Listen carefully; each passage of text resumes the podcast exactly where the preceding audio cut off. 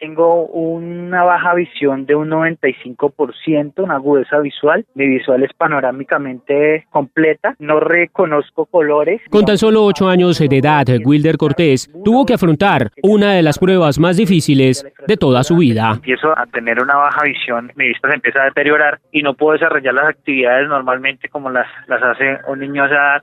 Este joven huilense, radicado hace más de 20 años en la ciudad de Ibagué e integrante de la Defensa Civil en el departamento del Tolima, recuerda cómo poco a poco comenzó a perder su visión. Me detectan una retinocoroiditis cicatrizal. Un enemigo silencioso, una enfermedad desconocida que aparentemente apagaba la luz de su horizonte. Y en determinado momento la vida ya empieza a tener esa condición de no ver, ya la vista no existe, ya empieza uno a, a desarrollar los otros sentidos como es la audición.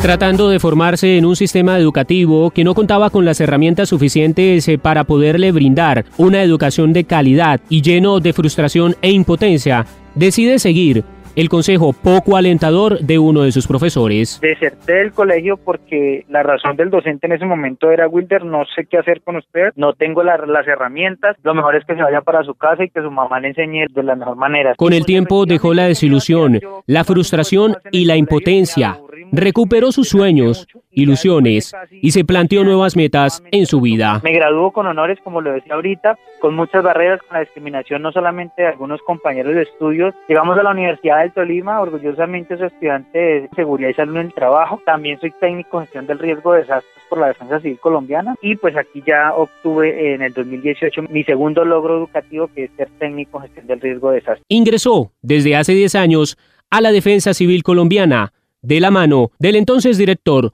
Estanislao Caicedo. Yo tengo todas las capacidades de querer ayudar, me gusta mucho la, actividad social, quiero vincularme acá, pero no sé porque tengo una discapacidad. Dijo, no, no se preocupe que eso no es barrera. Mi hija también tiene una discapacidad, me abrió las puertas, dijo, lo necesito acá. Y empezamos, gracias a Dios. Luego llegó el mayor Luis Fernando Vélez, que también muy amablemente ha estado apoyándome en muchos procesos. Para el actual eh, director de la Defensa Civil en el departamento del Tolima, el mayor Luis Fernando Vélez, hablar del voluntariado de Wilder es más que un orgullo, es un ejemplo a seguir de superación y constancia. Cuando llegué a la seccional como director, él era presidente de la Junta Élite y es un excelente líder. Él es orador, es capacitador, él tiene un don de ser muy especial.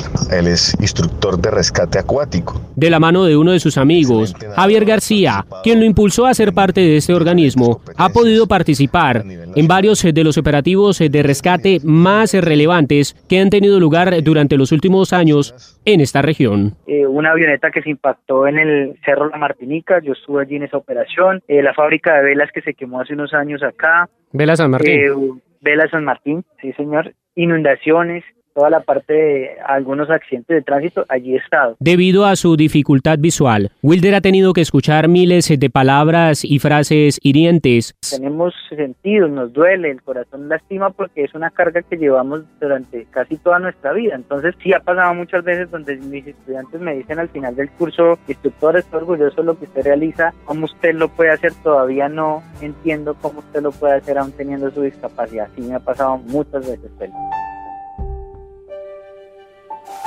Aunque para muchas personas es prácticamente imposible poder vivir sin ver lo que ocurre a su alrededor, para Wilder esto ha sido una ventaja. He sido uno de los que he logrado rescatar a personas simplemente tocando y ya recupera uno el cuerpo. En la inmersión en un lago, pues es oscuro y la ventaja es simplemente yo como pues ya estoy acostumbrado por mi condición, lo que hago es hacer la inmersión, toco con mis manos y localizo el cuerpo y hago la recuperación carente de oportunidades de inclusión para personas eh, con eh, dificultades eh, físicas. Esto no ha sido impedimento para llevar un mensaje de constancia, perseverancia y superación a las personas que se encuentran a su alrededor, sin importar su condición, para poder salir adelante. Si usted como persona con discapacidad no busca esas metas, pues va a ser más difícil porque pues para nadie es un secreto la empleabilidad para una persona sin discapacidad es compleja, ahora se agrega una discapacidad, pues es mucho más compleja.